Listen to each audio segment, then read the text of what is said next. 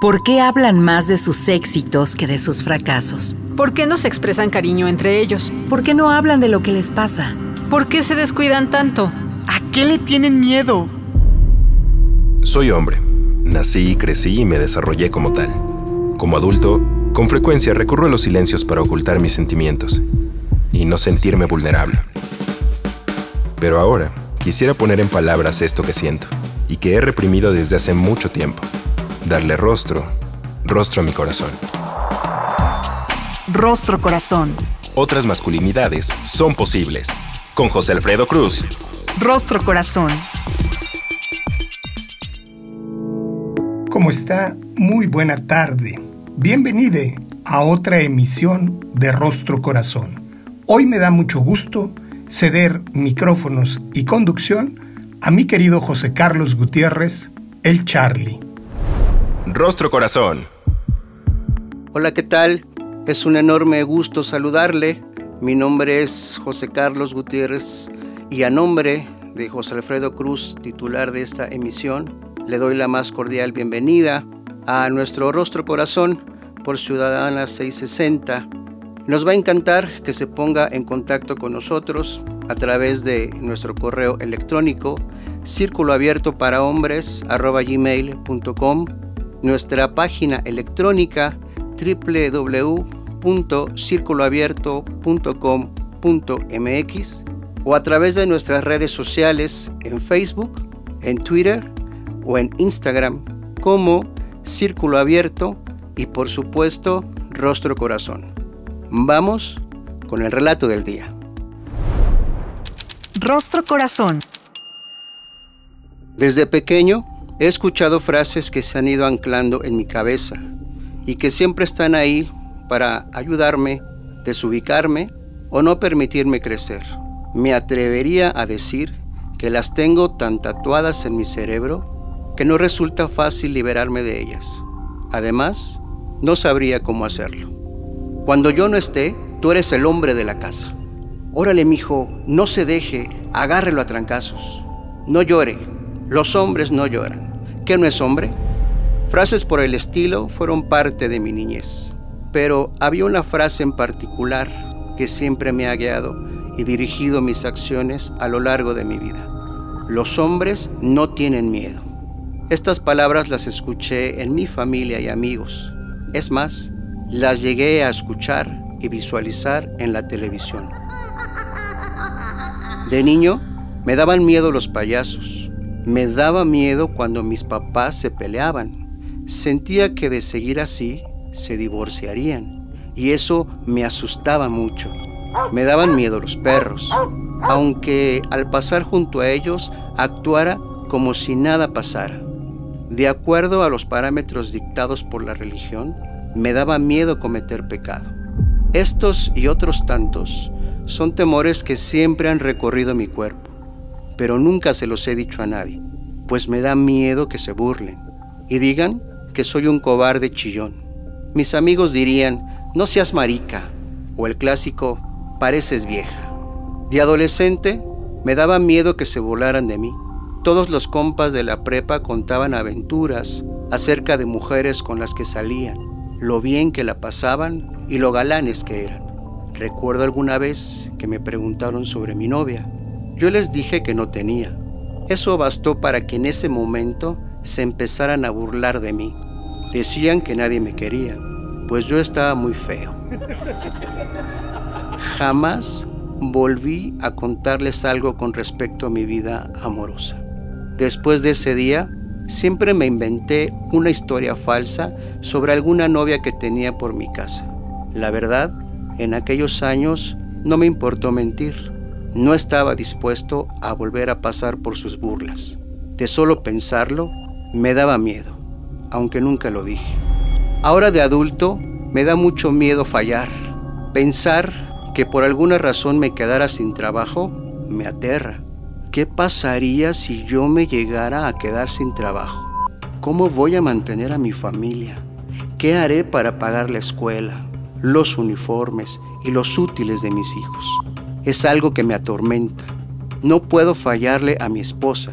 Siempre he sido el sostén económico de mi familia. No puedo decir simplemente tengo miedo de perder el trabajo. Me sentiría mal hacerlo. Soy un hombre y los hombres mantienen a su familia, la sacan adelante.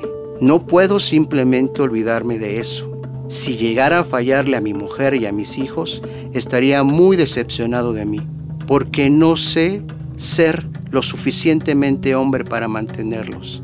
¿Qué dirían aquellos amigos de la adolescencia? Casi los escucho. El Martín siempre fue un perdedor. Nunca tuvo suficientes novias. Y cuando encuentra una y se casa con ella, no la puede mantener. No soportaría que me dijeran algo así. Me da miedo el solo imaginar no poder cumplir como hombre. A veces tengo muchas ganas de contarle a alguien el miedo que siento, pero me asusta que se burlen de mí por ser un hombre que confiesa tener miedo. Así que para no pasar por esos momentos, prefiero guardármelo y darle vueltas en mi cabeza una y otra y otra vez. Si he de vivir esto, lo haré solo, a escondidas y en silencio, porque eso hacen los hombres, se aguantan su dolor. Aunque el otro día leía que los hombres padecemos enfermedades del corazón por guardarnos cosas. Pero no importa, si así tiene que ser, pues ya estará de Dios. Rostro Corazón. Del miedo y otros males, un texto de Carlitos Gutiérrez que versa sobre probablemente una de las emociones que van determinando las conductas de los masculinos. Pero para averiguar si es verdad o no, vamos a platicar con nuestro invitado del día de hoy al cual me da mucho gusto saludar. Él es Juan Emilio Montiel Leiva. Él es psicólogo social y defensor de derechos humanos. Se considera un soñador, pues le gusta imaginar que un mundo distinto es posible. Para ello, intenta actuar día con día. Querido Juan Emilio, bienvenido. ¿Cómo estás? Hola, ¿qué tal? Un gusto Charlie, muy agradecido de estar aquí, agradecido contigo, con José Alfredo.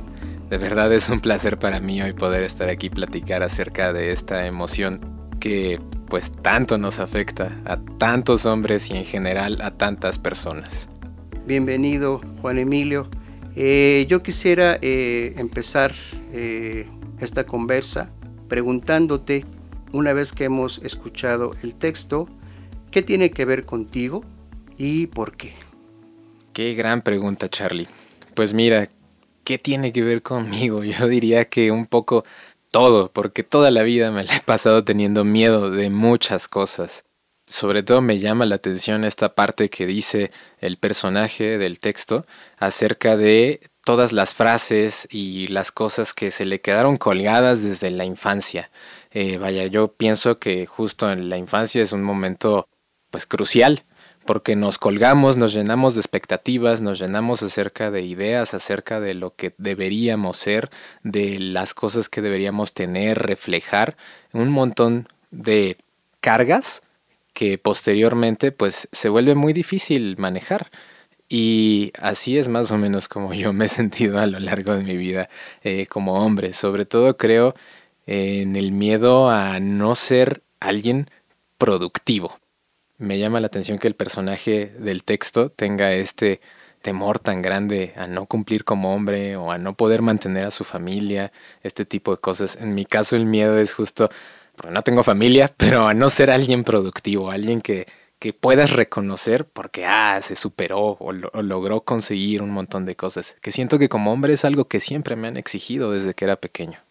Fíjate que te voy escuchando y es inevitable verme reflejado en lo que nos platicas.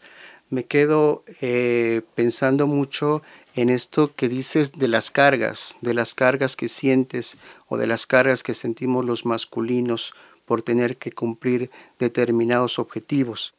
Yo te preguntaría si logras ubicar cuál es la raíz de estos miedos. Sí, a mí me parece o yo intuyo que es un proceso, digamos, dual, que se retroalimenta, porque una parte tiene que ver con el tipo de personas que hemos llegado a ser, todo lo que hemos internalizado del mundo, ¿no? Todas estas frases, expectativas, ideas que están orientadas hacia lo que se supone que deberíamos ser como hombres. Eh, sin embargo, justo creo que la, clave también está en la parte de internalizado del mundo. Eh, todos estos miedos también flotan en el aire social, ¿no? Todos estos roles, todas estas eh, cargas, imposiciones acerca de lo que uno tendría que ser y hacer y pensar y aspirar, creo que flotan y justo uno las toma desde pequeño de todo lo que le rodea, que no solo es la familia, son también la publicidad, los medios de comunicación, un montón de cosas. Ahorita que, nos platicas, eh, me parece que sumas dos elementos importantes. Por un lado, el hecho de cumplir con estos objetivos o mandatos que vamos aprendiendo desde la infancia, pero además agregas otro elemento bien interesante. Pareciera que en términos sociales, económicos, también hay que cumplir con esos mandatos. Y me quedo mucho pensando en que si somos capaces todos los hombres justamente de cumplirlos, porque si lo ubicamos en el contexto económico, no se debe decir si así fuera. Y si no es, pues entonces, ¿qué está pasando con todos los hombres allá afuera? Muy interesante, Juan Emilio. Vamos a un corte y regresamos. No se vaya. Estamos en Rostro Corazón, en Ciudadana 660. Rostro Corazón. Otras masculinidades son posibles. Regresamos.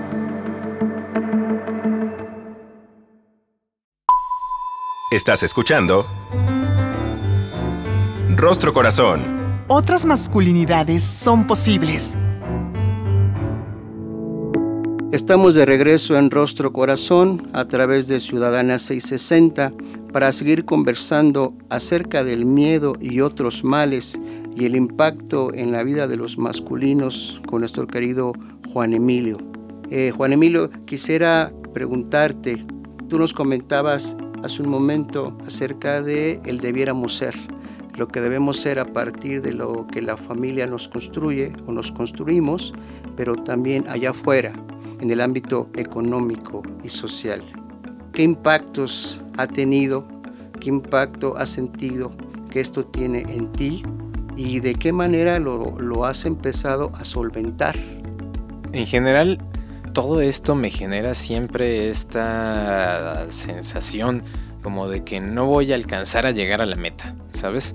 Como de que no soy capaz de dar de mí para poder cubrir con esos mandatos, cubrir con esas eh, expectativas, imposiciones, ¿no? Entonces, e, eso genera inseguridad y me hace tambalear, ¿no? Me hace tambalear, por ejemplo, de repente el no poder apoyar económicamente a mi familia, el no tener un trabajo sobresaliente, todo eso me hace sentir muy inseguro en general en mi vida cotidiana, ¿no? Y eventualmente, pues me hace preguntarme, bueno, ¿qué significa ser alguien de provecho? ¿Qué significa hacer algo, hacer algo que valga la pena? ¿O qué significa ser alguien eh, productivo? ¿No? y creo que no hay, en, no hay en sí una respuesta concreta, sin embargo, el mandato de ser alguien de provecho, de alguien productivo, se mantiene, está ahí. Y eso genera mucho, pero mucho, mucho, mucho estrés, ¿no? Y en tanto el mandato se mantiene y yo no tengo, digamos, el mandato es más fuerte que, el, que mi cuestionamiento hacia él, hace que entonces quizás los intereses que yo tengo, las actividades que realizo, pues se vean como invalidadas eh, o se vean infravaloradas, de tal forma que no me alcanzan, no me alcanzan para decir, ok, estoy a gusto haciendo lo que hago, aunque nadie lo note, pero esto para mí me hace alguien que vale la pena, ¿no? ¿Por qué? Porque tengo una vida, porque soy yo y porque por eso, pues vaya, por eso estoy aquí, ¿no? Por hacer lo que me gusta hacer.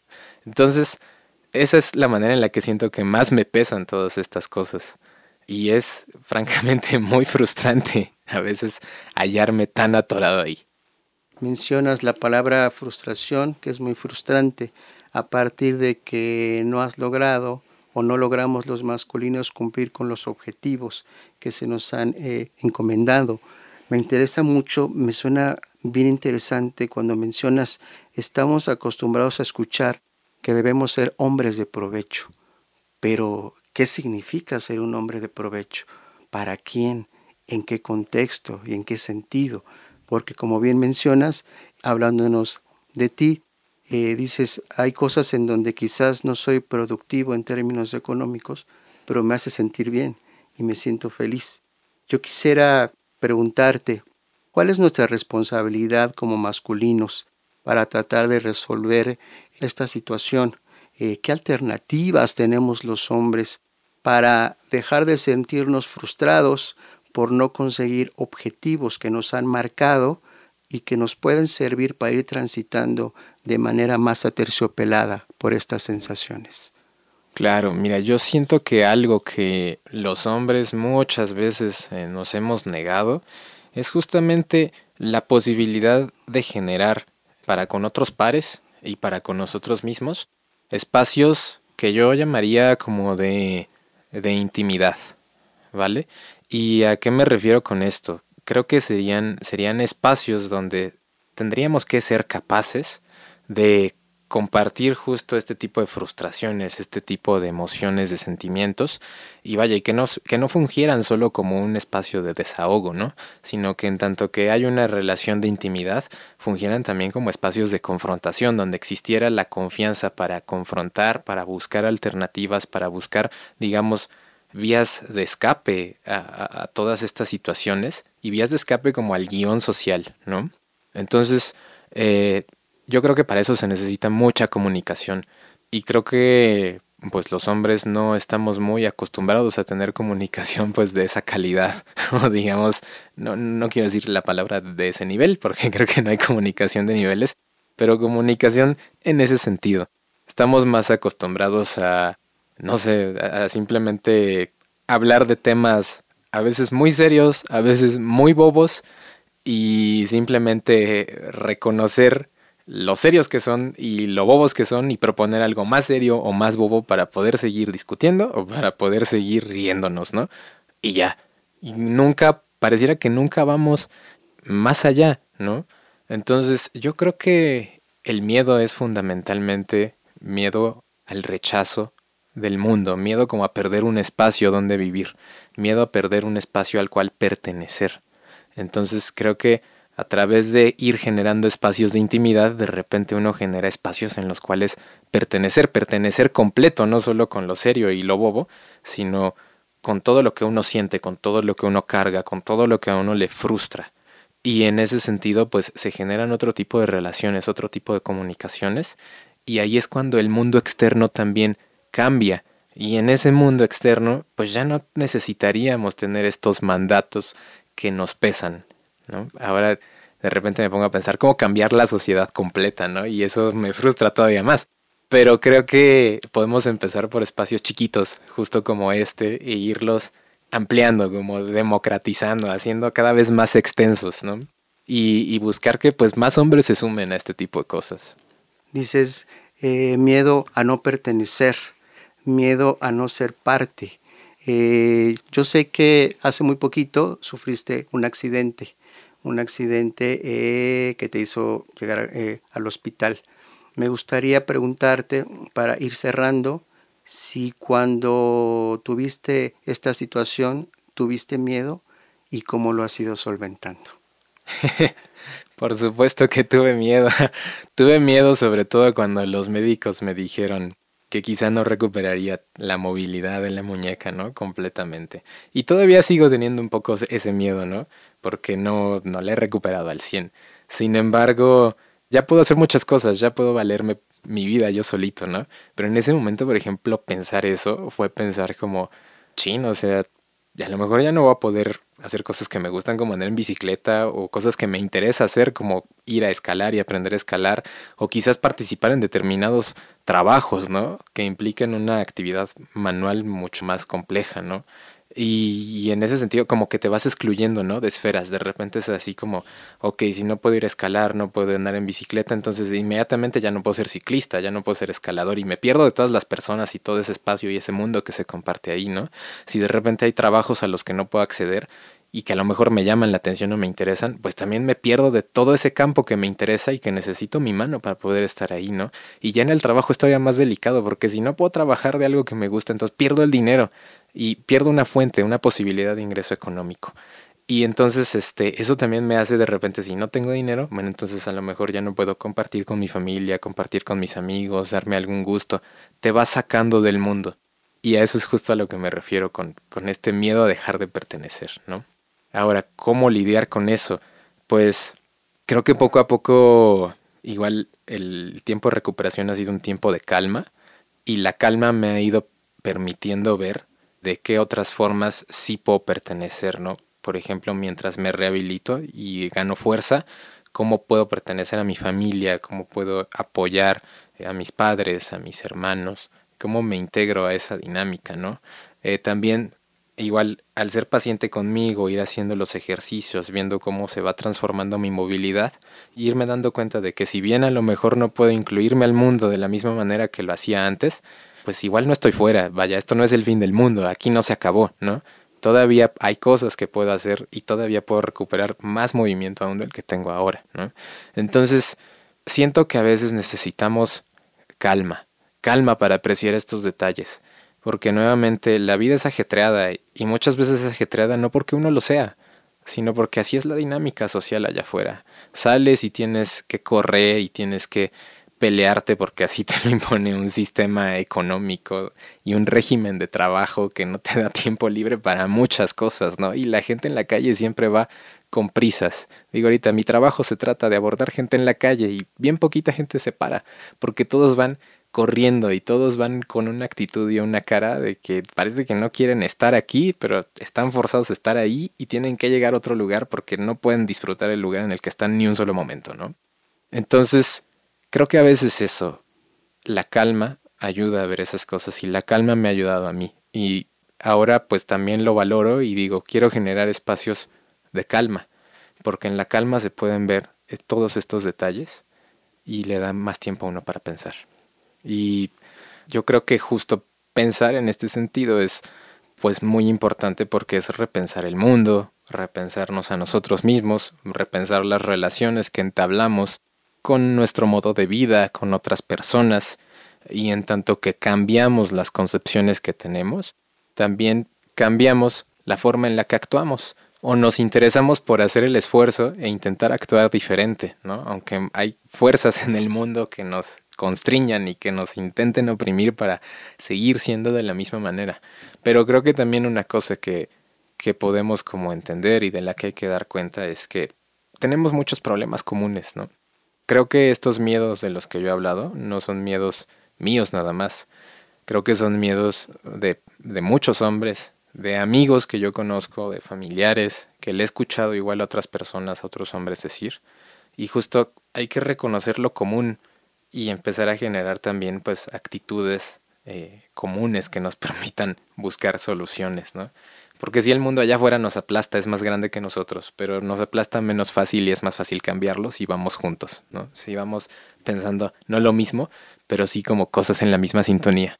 Fíjate que, nos sumas elementos bien interesantes y, bien importantes.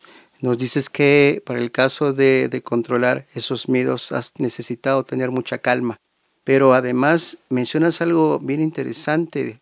Eh, dices, si no cumplo con los mandatos, si no cumplo con el objetivo, no pasa nada. Sigo siendo parte de, este mundo. Ni cuántas veces como masculinos, cuando no cumplimos, sentimos que se nos acaba el mundo. Eh, Juan Emilio, ha sido eh, una, una plática bien bonita, bien interesante, bien nutricia. En un minutito quisiera que nos compartieras, los masculinos vamos a tener miedo siempre. ¿Qué hacemos? Para trabajar con ello. pues ahora sí que creo que muchas veces también se nos tacha como de, tercos o de necios, ¿no? de no escuchar razones y así empecinarnos en una, sola cosa, en una sola postura, en un solo punto de vista. Muchas veces con tal de intentar ganarle al otro.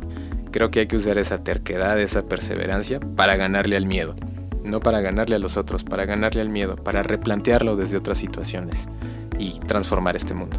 Transformarnos para cambiar este mundo, para transformarnos a nosotros. Juan Emilio, muchas gracias por todas las herramientas que nos dejas y se quedan ahí en el tintero muchos temas para la reflexión respecto a los miedos y otros males. Te agradezco mucho tu aportación, tus ideas y a usted que ha seguido la transmisión, quiero decirle muchas gracias. En la producción, David Mejía. En los controles técnicos, Sergio Vargas. Mi nombre es José Carlos Gutiérrez. Hasta la próxima. El Instituto Mexicano de la Radio presentó Rostro Corazón. Otras masculinidades son posibles. Con José Alfredo Cruz. Rostro Corazón.